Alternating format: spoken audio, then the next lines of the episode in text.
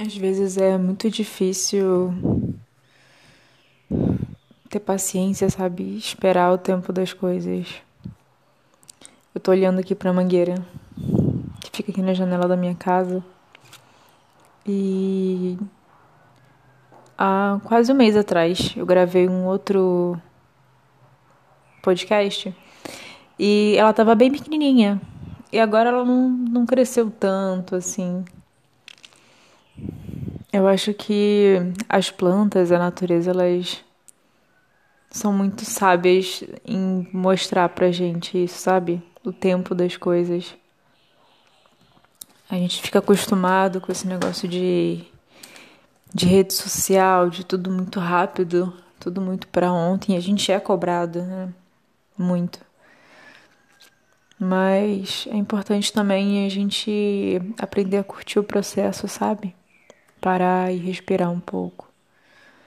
Para depois a gente correr mais um pouco, mas a gente precisa desses momentos, sabe? Para nossa saúde.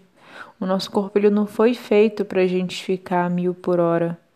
Se tudo tem um tempo, se a natureza tem um tempo, por que com a gente seria diferente?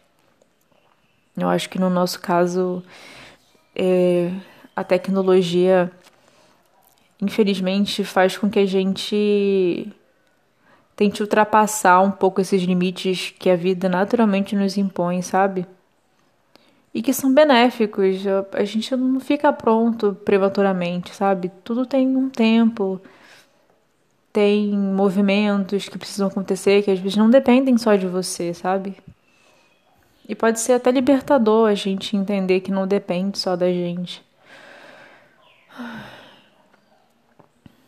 A gente entender que deixar também as forças agirem um pouco, fazer a nossa parte, mas não ficar com essa pressão o tempo todo na cabeça.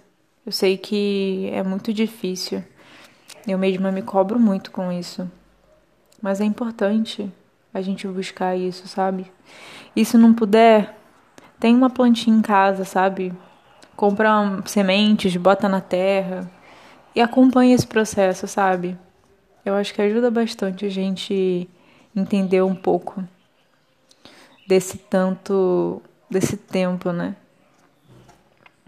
E faz a gente ter mais, mais calma, sabe? Mais paciência, mais resiliência. Beijo.